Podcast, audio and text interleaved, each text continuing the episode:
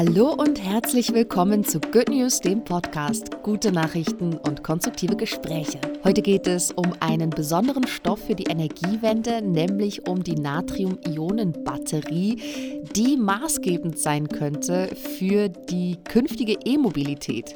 Wenn ihr euch jetzt fragt, Natrium-Ionen-Batterien, ich habe in Chemie nicht so aufgepasst. Nicht verzagen, wir sprechen gleich darüber, aber erst einmal der gute Nachrichtenüberblick. Die EU-Kommission will Gasimporte aus Russland bis Ende 2022 um zwei Drittel verringern. Unter anderem soll der Ausbau erneuerbarer Energien schneller vorangetrieben und der Energieverbrauch gesenkt werden. Bereits vor 2030 könnte so eine unabhängige Energieversorgung gewährleistet sein. In Chile schmelzen aufgrund der Erderhitzung hunderte Gletscher zunehmend dahin. Ein riesiger Nationalpark in den Anden soll die Natur nun vor der Klimakrise schützen. Das neu errichtete Schutzgebiet umfasst 75.000 Hektar und soll das Überleben von 368 Gletschern sichern. Was haben Friedenslilien, Maispflanzen und Farn gemeinsam? Alle drei Pflanzen können die Stickstoffdioxidbelastung in Räumen erheblich verringern, wie Forschende der Uni Birmingham herausgefunden haben. Schon fünf Exemplare in einem kleinen Büro können die giftigen Schadstoffe um bis zu 20 Prozent reduzieren. Schluss mit undurchsichtiger Lobbyarbeit. Erstmals haben sich Interessenvertreterinnen im Deutschen Bundestag in ein neues Lobbyregister eingetragen. Ab sofort können sich alle Bürgerinnen auf lobbyregister.bundestag.de einen Überblick zu Interessenvertretungen im Bundestag verschaffen. Etwa 1,8 Millionen Menschen in Deutschland sind alkoholabhängig. Die Suche nach nachhaltig wirksamen Behandlungsmethoden blieb bisher erfolglos. Forschende aus Mannheim konnten nun erstmal nachweisen, wie Suchterkrankungen mit dem Wirkstoff Psilocybin einem psychedelischen Wirkstoff, erfolgreich behandelt werden können. Gesetzliche Regelungen zum Gewässerschutz zeigen Wirkung. Die Schadstoffbelastung der Nordsee ist in den vergangenen vier Jahrzehnten gesunken. Das zeigen Daten des Bundesamts für Seeschifffahrt und Hydrographie nach einer Analyse von Sedimenten in der Nordsee. 2019 landeten rund 353 Millionen Tonnen Plastik auf dem Müll. Nur 10 Prozent des weltweit produzierten Materials werden aktuell wiederverwertet. Vertreterinnen von 139 Staaten haben nun auf der UN-Umweltversammlung in Nairobi ein Anti-Plastik-Abkommen in die Wege geleitet, das die globale Plastikflut ab 2024 beenden soll.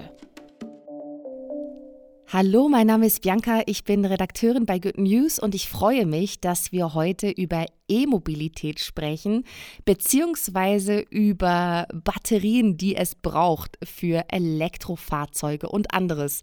Ich freue mich besonders, dass heute Mimi wieder mit dabei ist, Redakteurin beim Enorm Magazin. Hallo Mimi. Hi Bianca. Ihr habt ja jetzt ein ganzes Heft über Stoff für die Energiewende gemacht. Wir haben neulich schon drüber gesprochen. Heute geht es jetzt um Batterien, die du uns später noch erklären willst. Vielleicht kurz vorneweg. E-Mobilität ist ja, natürlich in aller Munde und wird vielerorts und oft als eine der großen Lösungen für die Verkehrswende gepriesen. Norwegen zum Beispiel stellt noch dieses Jahr 2022 alle behördlichen Fahrzeuge auf Elektroantrieb um. In Deutschland soll im ländlichen Raum sollen selbstfahrende E-Busse für mehr Mobilität sorgen und ein besonders schönes Beispiel, wie ich finde, in Neu-Delhi, Indien stellen sogar die traditionellen Rikschas auf Elektroantrieb um. Das Problem dabei ist aber, dass die meisten Elektroautos oder auch Rikschas in dem Fall mit Batterien aus Lithium betrieben werden. Lithium-Batterien sind nicht ganz unproblematisch. Warum eigentlich, Mimi? Ja, genau. Lithium-Batterien oder Lithium-Ionen-Batterien genauer gesagt gelten als kritisch, also werden von der EU als kritisch eingestuft, weil sie eben äh, problematische Rohstoffe enthalten. Dazu komme ich später gern nochmal. Aber was das Lithium angeht, stellt ein Problem dar, dass es eben in nur wenigen Ländern abgebaut wird. Also 80 Prozent des weltweit gewonnenen Lithiums stammen aus Chile, Bolivien und Australien. Es wird dann in China weiterverarbeitet, bevor es nach Europa exportiert wird. Und deswegen rechnet die EU eben mit Lieferengpässen.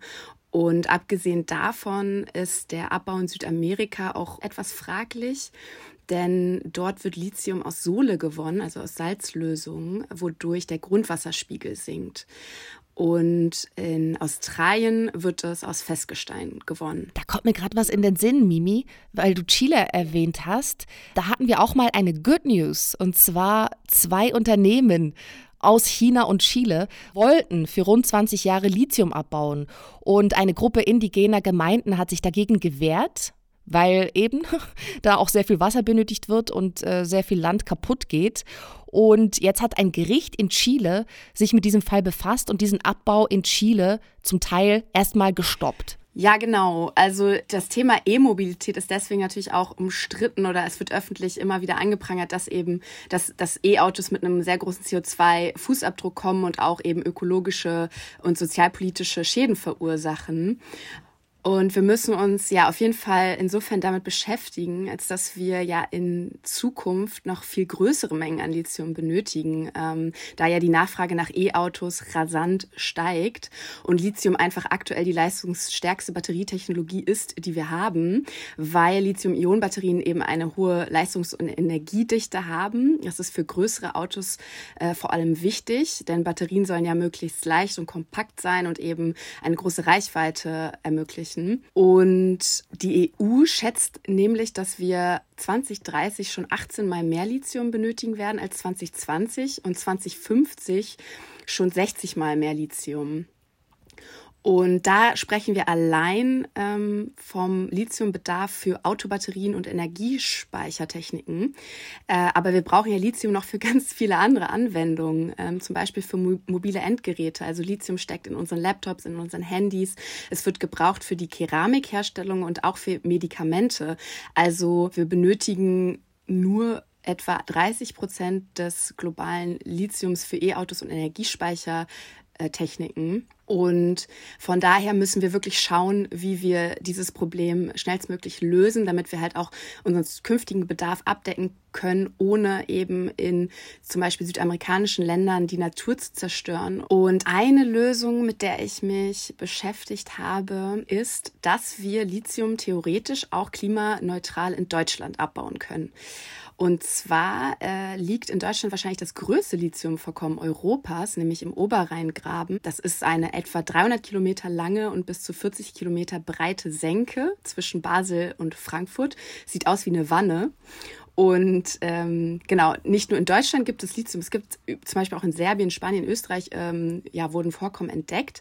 Äh, was bei uns ähm, eventuell eine gute Lösung wäre, ist, dass wir dieses Lithium, was eben im Thermalwasser, also in, im Inneren der, der Erde schlummert, dass wir das mit Hilfe von bestehenden Geothermiekraftwerken gewinnen könnten. Also das sind ja Kraftwerke, die Erdwärme nutzen für die Stromproduktion und die pumpen eben sowieso schon dieses Thermalwasser nach oben und es gibt jetzt eben verschiedene ähm, ja, Institute, Forschungsinstitute, aber auch Startups, die diese Gewinnung vorantreiben möchten und auch dieses Jahr schon mit Pilotprojekten gestartet sind. Ähm, das klingt nämlich oder das könnte recht lukrativ sein. Es ist äh, diese Methode ähm, geht nämlich schneller als die, die, Verdunstungsmethode, die zum Beispiel in Südamerika ähm, zum Einsatz kommt. Es müssten bei uns keine Chemikalien verwendet werden, kein Wasser verschwendet werden und auch Abfälle würden nicht produziert. Außer Außerdem ist diese Methode wahrscheinlich äh, günstiger als die klassische Gewinnung eben aus Sohle oder Festgestein. Ein Verbund, der äh, die Ge Gewinnung von Lithium Deutschland jetzt vorantreiben möchte, ist der Stromkonzern Energie Baden-Württemberg und das Karlsruher Institut für Technologie. Die starten diesen Monat ihren Prototypen in der Geothermieanlage Bruchsal. Und die haben mal so ein paar Zahlen dazu veröffentlicht. Ungefähr 30 bis 70 Liter Wasser werden pro Sekunde in jeder Geothermieanlage nach oben gebracht. Und nach circa 40 Minuten hat man die Menge Lithium für eine Autobatterie zusammen und in circa zwei Minuten die Menge für ein E-Bike. Und wenn man von 8000 Betriebsstunden jährlich ausgeht, jetzt nur im Geothermiekraftwerk Bruchsal, dann hätte man die Menge für 20.000 Autobatterien. Und warum macht man das erst jetzt? Also hat man dieses Vorkommen erst jetzt entdeckt? Ja, das, ich glaube, das hängt vielleicht auch damit zusammen, dass unser Bedarf oder unser Lithiumbedarf in der Vergangenheit immer ganz gut gedeckt werden konnte. Und das ist ja immer so ein bisschen die Sache, auch mit irgendwie neuartigen Brennstoffen, dass eben solange kein Bedarf besteht oder eben die Klimakrise noch nicht so eingehend diskutiert wird, dass man nicht unbedingt auf die Suche nach anderen, äh, anderen Alternativen oder Methoden geht und eine andere Sache ist natürlich, dass dieses Verfahren zur Gewinnung von Lithium aus Thermalwasser auch erstmal entwickelt werden musste. Also das Karlsruher Institut ähm, für Technik, das ist ja, das ist da sehr aktiv gewesen und hat die letzten Jahre eben viel dazu geforscht. Es bedarf nämlich einer zusätzlichen Anlage, die eben an so ein Geothermiekraftwerk angeschlossen wird. Und mit dieser extra Anlage kann man eben aus dem Thermalwasser, was nach oben gepumpt wird, kann man Lithiumchlorid ableiten und das dann auch vor Ort direkt in Lithiumhydroxid umwandeln. Und dieses Lithiumhydroxid, das ist dann eben so rein in dem Fall, dass es dann für die Autobatterien verwendet werden kann. Eine andere Sache ist, vielleicht ja, es wurde wahrscheinlich nicht bis dato nicht so wirklich viel Geld in diese Technologien investiert. Und ein anderer Player hat da auf jeden Fall Veränderungen reingebracht, nämlich das deutsch-australische Startup Vulkan Energie. Das will nicht nur bestehende Geothermieanlagen nutzen, sondern auch neue bauen im Oberrheingraben. Da regt sich aber bisher noch sehr, sehr viel Widerstand von Anwohnenden und möchte dann 2024 mit dem kommerziellen Abbau beginnen und dann jährlich 40.000 Tonnen Lithium ähm, in eine Million Autobatterien verbauen. Und das lockt natürlich namhafte Kunden an, nämlich zum Beispiel Volkswagen und Renault. Ähm, da bestehen schon Lieferverträge und der CEO Horst Kräuter, der schätzt, also von Vulkan Energie, der CEO, der schätzt, dass das gesamte Lithiumvorkommen im Oberrheingraben für 400 Millionen Autobatterien reichen würde. 400 Millionen Auto-E-Batterien das klingt ja, ja, utopisch und irgendwie auch gut, wenn man sagen kann, okay, wir könnten das jetzt in Deutschland, könnten wir so viele Lithium-Ionen-Batterien herstellen für so viele E-Autos. Also ist das Problem gelöst? Das ist eine sehr gute Frage. Das Problem ist damit leider nicht gelöst. Ich habe genau darüber mit Dominik Bresser gesprochen. Das ist der Leiter der Forschungsgruppe Elektrochemische Energiespeichermaterialien am Helmholtz-Institut Ulm. Und genau, das Interview findet ihr in der aktuellen Enormausgabe über die Energiewende. Und genau, der Herr Bresser, der sagt nämlich, dass das Projekt, also die Lithiumgewinnung in Deutschland, natürlich eine Riesenchance ist und äh, dass es Europa ein Stück weit unabhängiger machen wird, wenn wir jetzt nochmal kurz zurückdenken an die Lieferengpässe, die ja sehr wahrscheinlich passieren werden. Und genau, das ist alles, das ist eine wichtige Entwicklung, aber dieses Vorkommen, das wird natürlich nicht für alle E-Autos reichen, die wir bauen werden. Und wir brauchen ja, wie gesagt, Lithium auch für viele andere Bereiche. Deswegen sollte der Hauptaugenmerk auch auf jeden Fall auf dem Recycling von Lithium liegen und auf der Entwicklung anderer Alternativen, also Alternativen für Lithium-Ionen-Batterien, die dann eben den Druck dort rausnehmen. Okay, also aber das mit dem Recycling, also das funktioniert ja teilweise schon. Ich erinnere mich auch an eine andere Good News, die wir gespielt haben von einem schwedischen Unternehmen, das Lithium-Ionen-Batterien recyceln kann. Aber ich meine, auch das ist ja dann, also du sprichst von Alternativen. Gibt es denn da noch was anderes, was man machen könnte?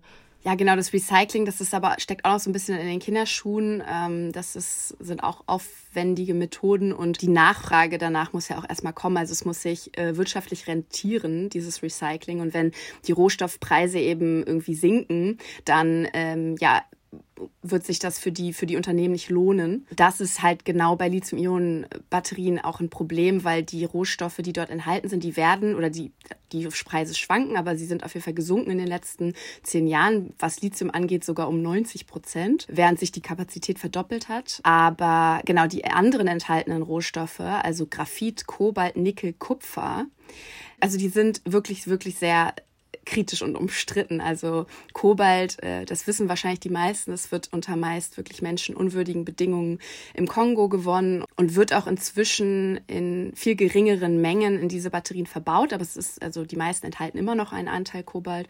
Ja, Nickel, Kupfer sind auch umstritten aus ökologischen und oder sozialpolitischen Gründen. Also es sind auch giftige Stoffe. Und genau, deswegen habe ich mit Herrn Dr. Bresser gesprochen, weil er sich nämlich im Speziellen mit Natrium-Ionen-Batterien auseinandersetzt. Und Natrium-Ionen-Batterien sind zu dem jetzigen Zeitpunkt so die am weitesten entwickelte Alternative, gute Alternative zu Lithium-Ionen-Batterien. Es gibt auch noch andere, aber wie gesagt, die stecken noch mehr in der Entwicklung und Natrium-Ionen-Batterien wurden äh, sogar schon auf den Markt gebracht 2020, unter anderem von einem der größten Batteriehersteller der Welt, CATL aus China. Also das hat auch, äh, auch einiges zu bedeuten, dass sie sich jetzt auch darauf konzentrieren. Genau, denn Natriumionbatterien enthalten nur unkritische Rohstoffe und ungiftige Rohstoffe, nämlich ähm, Natriumcarbonat. Das ist quasi Soda. Also wir kennen ja Waschsoda wahrscheinlich aus unserem Alltag. Das steckt in Reinigungsmitteln und in, in ja, Waschpulver und so weiter. Wir kennen auch Backsoda aus, dem, aus unserem Laugenteig zum Beispiel. Außerdem kommt Hartkohlenstoff in Natriumbatterien vor. Das, ist, das kann hergestellt werden aus Biomüll außerdem Mangan, Eisen und Aluminium. Und das sind eben alles sehr weit verbreitete Elemente, Rohstoffe, die eben global recht gerecht verteilt sind. Und da sind wir dann eben schon beim größten Vorteil von Natrium-Ionen-Batterien gegenüber Lithium-Ionen-Batterien. Die enthalten global gerecht verteilte Rohstoffe. Es würde also nicht zu Lieferengpässen kommen, weil eigentlich jedes Land auf der Welt Zugang zu diesem Rohstoff hat. Ähm, der lässt sich nämlich aus Meerwasser gewinnen und aus Gestein und ist dadurch eben auch sehr günstig. Außerdem wären Natrium-Ionen-Batterien ähm, nicht so sensibel für Temperaturunterschiede.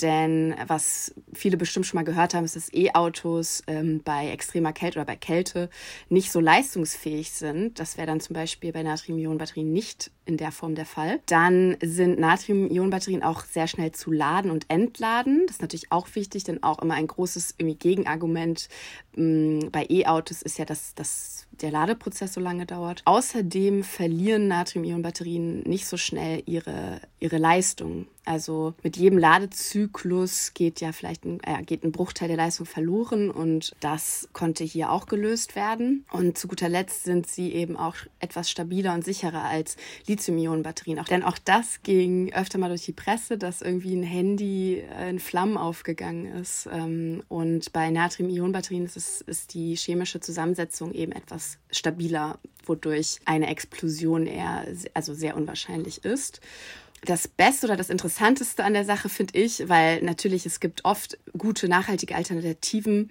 ähm, aber in dem Fall ist es auch wirklich eine skalierbare Lösung, denn Natrium verhält sich chemisch sehr, sehr ähnlich zu Lithium und kann das wirklich eins zu eins ersetzen. Also ähm, die Produktionsinfrastruktur von Lithiumbatterien, die könnte man quasi morgen für Natriumbatterien nutzen. Äh, man müsste die Geräte nur reinigen und dann lassen sich eigentlich auch Natriumbatterien produzieren. Das klingt ja super. Ich hänge aber immer noch am Anfang. Du meintest, dass das gerecht verteilt ist global, weil es äh, fast überall vorkommt. Du meintest, man könnte das aus Meerwasser gewinnen oder aber aus Gesteinen. In meiner Vorstellung ist Rohstoffabbau ich bin aber da auch nicht so tief im Thema drin, irgendwie immer problematisch. Hat das denn keine negative Auswirkungen auf die Umwelt? Also wenn man zum Beispiel jetzt aus Meerwasser Natrium gewinnt? Ja, gute Frage. Also ich glaube schon, dass wir uns ein bisschen davon freimachen müssen, zu glauben, dass wir irgendwann irgendwo Rohstoffe gewinnen können, die einfach rumliegen und die nicht abgebaut werden müssen oder die irgendwo entnommen werden müssen. Also das, das, das, ja, das wird es nie geben.